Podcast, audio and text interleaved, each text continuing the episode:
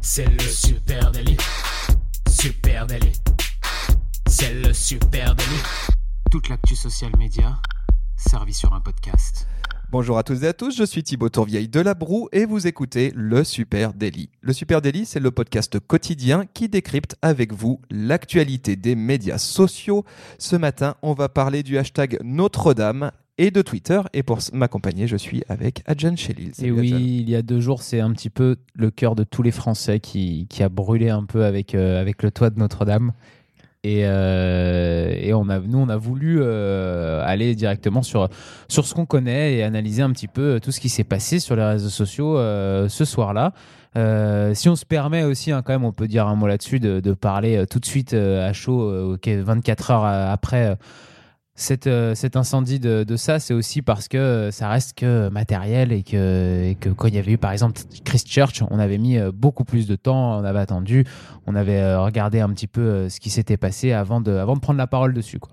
Je crois que c'était important de le rappeler. Ouais, t'as raison. Non, non, raison. On a, on a un peu hésité à le traiter ce sujet, mais en fait, on a plein de choses à dire. Donc, on s'est pas retenu bien longtemps non plus. Euh, mardi 16 avril 2019, eh ben, la date va rester. hein. Un feu se déclenche dans la toiture de Notre-Dame de Paris.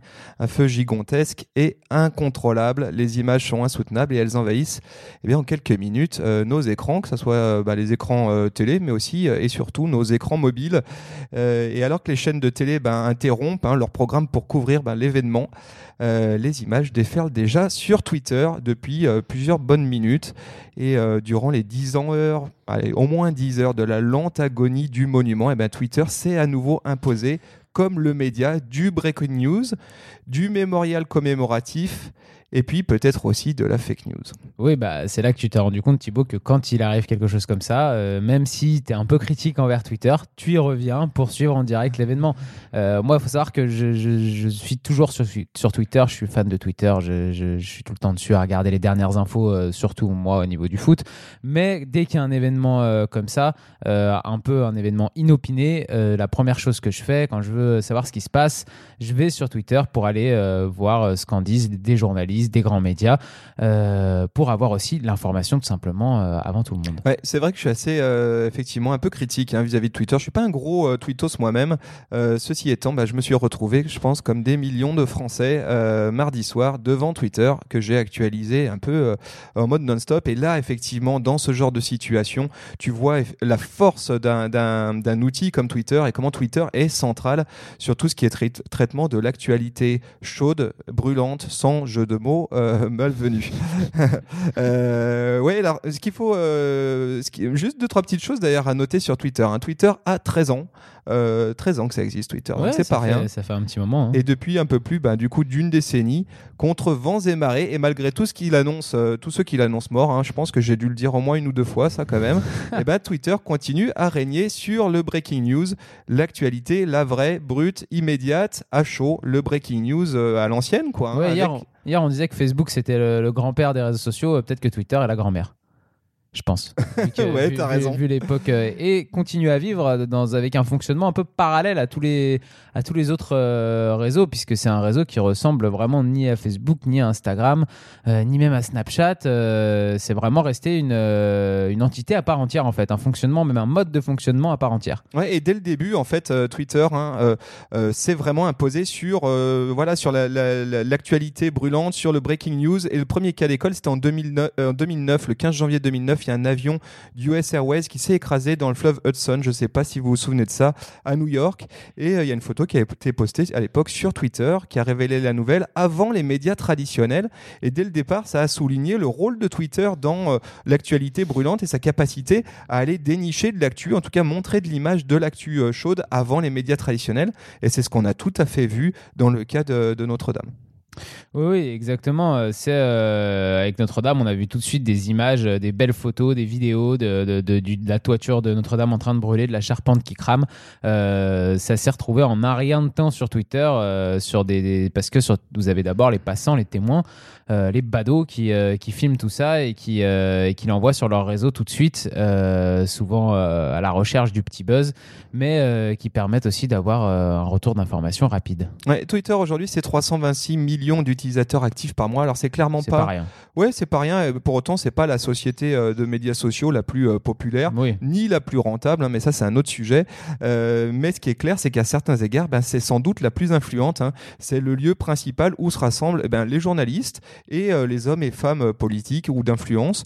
Euh, deux trois chiffres là-dessus. 83% des leaders mondiaux sont sur Twitter.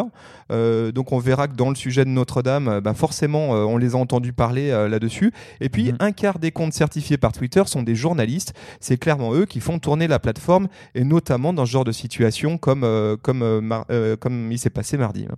Bah oui, c'est clair que que c'est ces professionnels de l'information qui qui font tourner qui font tourner la plateforme. Tu parlais en 2009 de l'Hudson. Moi, je me souviens aussi des attentats à Paris autour du, du Bataclan, du Stade de France.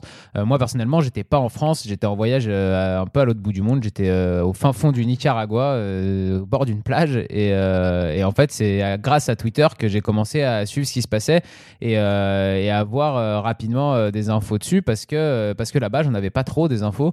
Et c'est justement Twitter qui m'a permis de suivre un peu ce qui se passait en France quand j'étais très loin.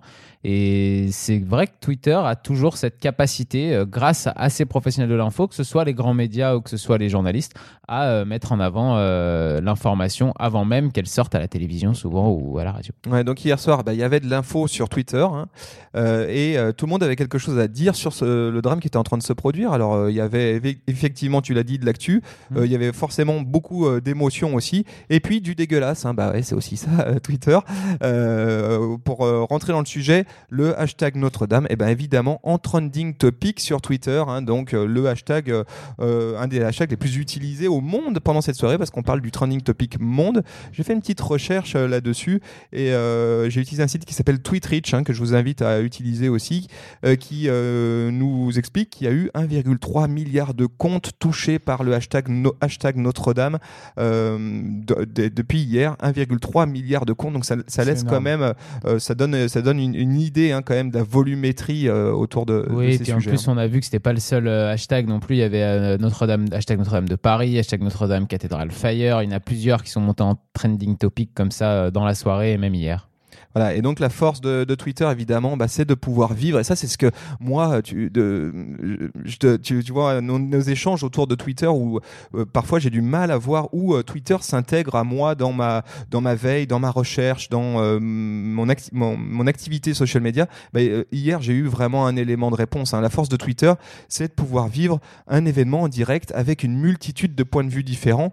Et j'ai trouvé qu'il y avait une vraie richesse justement de ces points de vue, hein, entre évidemment les images très factuelles de la progression des flammes euh, sur l'édifice, les extraits de télé, euh, les euh, vidéos de gens en larmes dans la rue, le chant des croyants, etc. Je trouve qu'il y avait vraiment beaucoup de choses différentes pour couvrir un seul et même événement. Oui, moi j'ai j'ai un dicton, hein, si ça existe, c'est sur Twitter.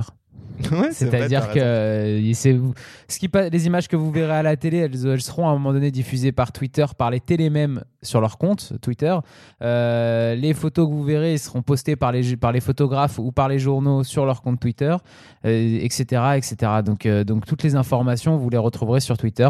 Et notamment, justement, comme je disais, parce que les médias professionnels, les, les grands médias sont, sont sur Twitter et font des live tweets à chaque événement en direct.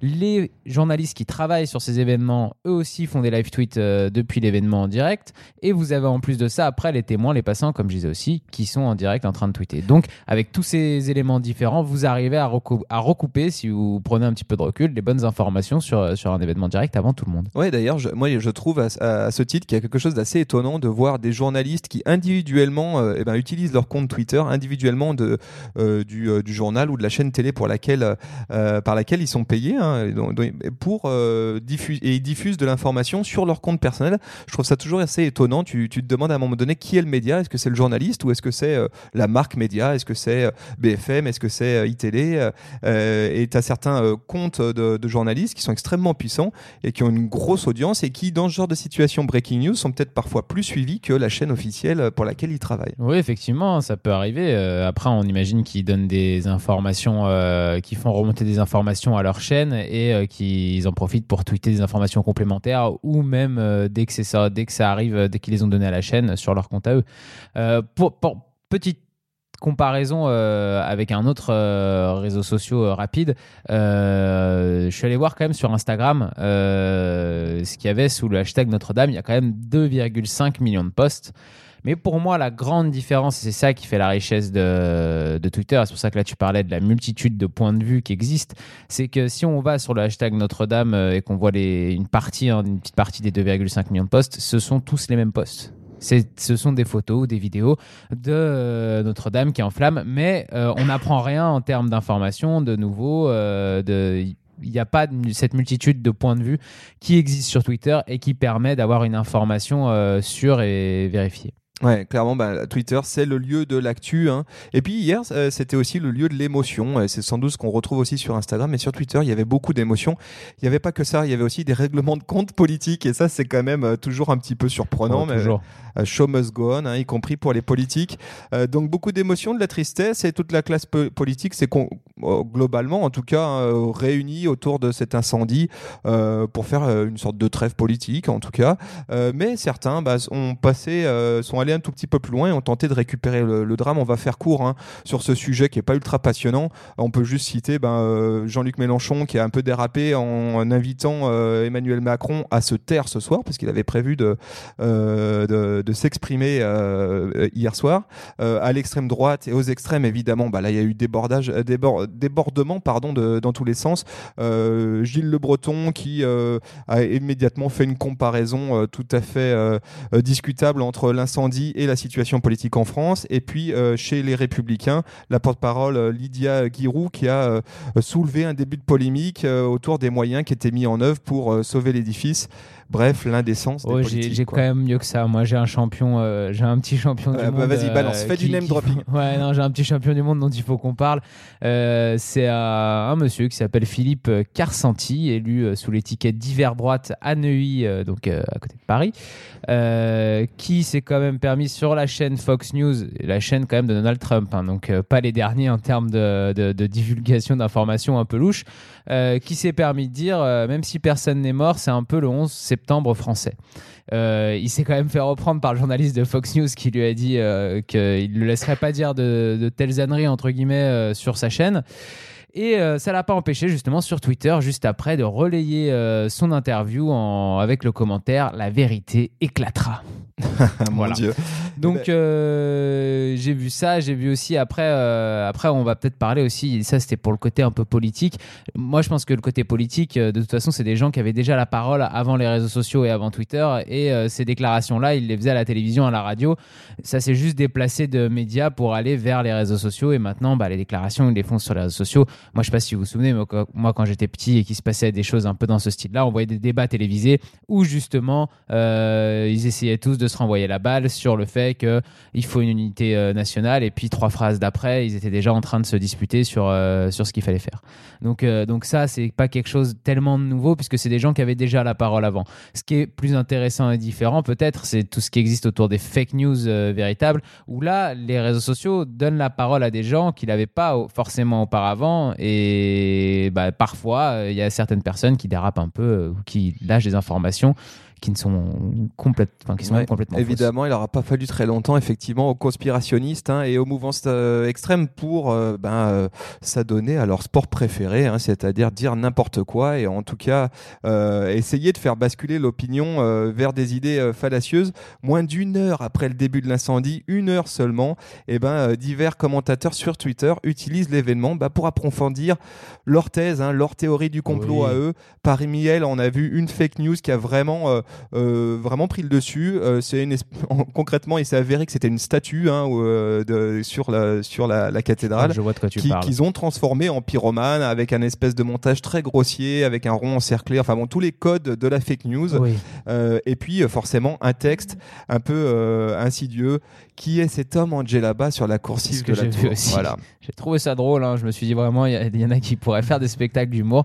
Euh, moi, j'ai euh, vu aussi euh, un Alex Jones, un polémiste d'extrême droite américain, qui a tweeté quand même L'incendie de Notre-Dame de Paris est-il un signal de l'emprise du terrorisme islamique en France? Ouais, mais lui, c'est un, Ouh, un la France a spécialiste, peur. hein, Alex Jones, hein, donc forcément. Et puis euh, là, on parle beaucoup de Twitter, mais euh, moi j'ai vu aussi dans des groupes euh, Facebook euh, de Gilets jaunes, par exemple, et qui ont aussi été relayés après sur Twitter, quelques parallèles entre le fait qu'Emmanuel Macron hein, devait avoir une, al- une allocution le soir même, justement, un peu à la suite du grand débat et de tout ce qui s'est passé en France depuis quelques mois.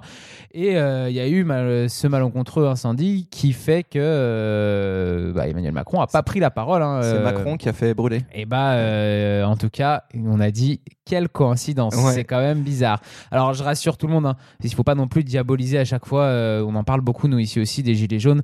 Euh, c'est une minorité de personnes dans les gilets jaunes qui qui fait des commentaires de ce style-là. La majorité euh, était surtout triste pour Notre-Dame de Paris. Voilà, et, et donc euh, au milieu, ben, forcément, de ces euh, fake news, de ces intox, hein, inf- comment on dit, infox, ces infox, et ben euh, souvent l'origine n'est pas très claire, il y a des images qui sortent comme ça, et puis euh, nombreux sont ceux qui tombent dans le panneau. Et ce qu'il y a de fou, bah évidemment il y a des gens comme euh, vous et, moi qui tombons euh, dans le panneau, et, mais il y a des politiques aussi. Hein, euh, ça c'est toujours surprenant quand on voit des politiques tomber dans le piège hein, d'une fake news. À ce titre, eh bien on pourrait parler comme, comme de Meyer Habib, qui est député de la 8e circonscription des Français, qui lui a relayé clairement des infos euh, sur bah oui, c'est vrai que c'est douteux, comment se fait-il qu'il y ait quelqu'un sur le, le toit, Ouais. euh, etc. Ben oui, c'est- tout le problème avec les fake news, c'est que dans euh, l'émotion, euh, dans euh, l'immédiateté de la news, et puis dans parfois une volonté un peu compulsive de tweeter, on peut se retrouver à dire des grosses bêtises et puis à relayer des mauvaises, des mauvaises infos. hein. On peut aussi souligner, là tu as parlé de Facebook tout à l'heure, on peut aussi souligner que bah, certaines plateformes, malgré elles, et certains algorithmes notamment, ont contribué hier soir à la propagation de fake news, et c'est notamment le cas de YouTube. L'histoire, elle est cocasse, hein, c'est que YouTube, concrètement, l'algorithme de YouTube a semblé confondre un peu temporairement l'incendie euh, sur la cathédrale avec les attentats terroristes du 11 septembre. Donc tu vois, il n'y a pas que des politiques euh, français euh, un peu douteux. Il y a aussi, y a aussi YouTube. Concrètement, ce qui s'est passé, c'est sous les retransmissions en direct de CBS et des autres chaînes médias sur YouTube, donc tout ce qui était direct, les téléspectateurs ont pu trouver un petit laïus explicatif qui, qui était proposé par YouTube et qui expliquait c'était quoi les attentats du 11 septembre en 2011. C'est un truc qu'ils mettent en place quand il y a des contenus qui leur douteux euh, et qui ont l'air de propager de fausses informations. Ils mettent en place un petit disclaimer expliquant que oui, les attentats du 11 septembre ont bien eu lieu. Si vous voulez plus d'infos, cliquez ici, etc.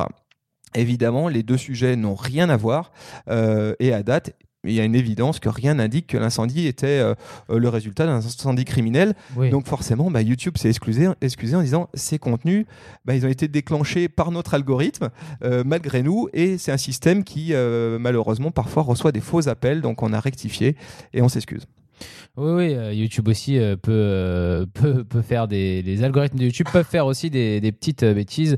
Voilà. Après, sur, Twitter, on peut effectivement, quand on, repense à tout ce qui a été dit, ça peut parfois donner un peu envie de vomir. Twitter, je comprends. hein, Il y, a, un peu, il y a, tout sur Twitter et sous prétexte même parfois d'anonymat, euh, il y a une violence qui est un peu plus euh, exacerbée que sur d'autres réseaux. Euh, et il y a aussi ces, des fake news qui, du coup, parcourent un peu les Twitter très rapidement. Mais en même temps, c'est vous qui faites votre propre Twitter. C'est à vous de choisir les personnes qui sont fiables et qui diffusent des informations assez vérifiées. En tout cas, pour que vous ayez l'honneur de les suivre. Et euh, souvent, ce sont des professionnels de l'information quand même. C'est plus facile d'avoir des informations vérifiées quand on suit des professionnels de l'information. Et euh, on a quand même la chance, hein, quand on suit les bonnes personnes sur Twitter, d'être bien informé et avant tout le monde. Ouais, il n'y a pas que des trucs euh, qui, qui sont moches hein, sur Twitter. Moi, j'ai vu aussi euh, des, des très belles choses hier, et notamment ces appels à cagnotte hein, euh, qui, ont, qui ont explosé et sur Twitter, dont Twitter s'est vraiment fait le relais. À ce titre, hein, Litchi, la plateforme de cagnotte euh, française, annonce que 1800 cagnottes ont déjà été mises en ligne pour soutenir Notre-Dame de Paris, les rénovations à venir de Notre-Dame de Paris. 1800 cagnottes différentes. Donc forcément, notamment, euh, a expliqué sur Twitter ben, qu'ils étaient extrêmement vigilants hein, quant à l'utilisation de ces cagnottes, euh, à quoi elles allaient servir exactement. Euh, on vous mettra en lien, si ça vous intéresse, un lien direct vers une cagnotte que recommande Litchi parce qu'ils ont eu euh, l'occasion de valider la personne qui se cache derrière. Elle a déjà 39 000 euros. On peut aussi euh, expliquer que Emmanuel Macron, lui, a annoncé le lancement d'une souscription nationale. On salue euh, la, réactivité avec laquelle euh, euh, une plateforme web a été montée pour faire de la collecte de dons. Et euh, pareil, on vous mettra euh, le lien direct vers cette plateforme, qui est donc une plateforme euh, euh, créée par l'État. Et puis, allez, dernier petit clin d'œil autour de, Notre-Dame, l'incroyable réactivité de Wikipédia. Ça, je suis, tombé des nues, c'était assez fou. À 20h41, soit deux heures et demie après le départ de l'incendie, hein, la page Wikipédia de la cathédrale était déjà mise à jour avec cette mention qui, à mon avis, veut tout dire. Le 15 avril 2019, la cathédrale subit un important incendie. Point. C'est la merde. Point. voilà. Pas mal, pas mal. On avait aussi sur Google Maps, hein, tu m'en parlais, un point euh, incendie de Notre-Dame qui a été rajouté euh, tout de suite euh, pendant l'incendie. Donc on voit une réactivité assez incroyable parfois. Voilà ce qu'on pouvait se dire, les amis, sur ce Notre-Dame. Si vous, bah, expliquez-nous comment vous, vous avez vécu cet événement. Est-ce que Twitter a été central aussi dans votre soirée de mardi? Est-ce que vous avez utilisé d'autres réseaux sociaux pour trouver vos informations sur ben, l'incendie de Notre-Dame? On est curieux d'échanger avec vous. Ouais, ça. venez, venez nous en parler à Supernatif hein, sur nos réseaux Twitter, LinkedIn, Instagram et euh, Facebook. Et puis moi, j'ai envie de finir par un petit tweet mignon que j'ai vu euh, qui disait justement euh, merci pour vos dons pour réparer la, cathédrale de Notre-Dame. Victor Hugo vous remercie et vous souhaite d'en faire de même avec les Misérables. Je trouvais ça assez beau. C'est mignon. Voilà. Euh, évidemment, on... vous nous écoutez pardon, sur votre plateforme de balado-diffusion, comme on dit chez France Culture, euh, sur Apple Podcast, sur Spotify, sur Deezer, à peu près partout. N'hésitez pas à nous mettre une note. Merci à ceux qui récemment ont commenté euh, et ont liké sur iTunes. Continuez à le faire, s'il vous plaît. Ça nous donne un vrai coup de pouce. Merci à tous. Merci à tous Bonne et très belle journée. fin de journée. Ciao, Salut. ciao.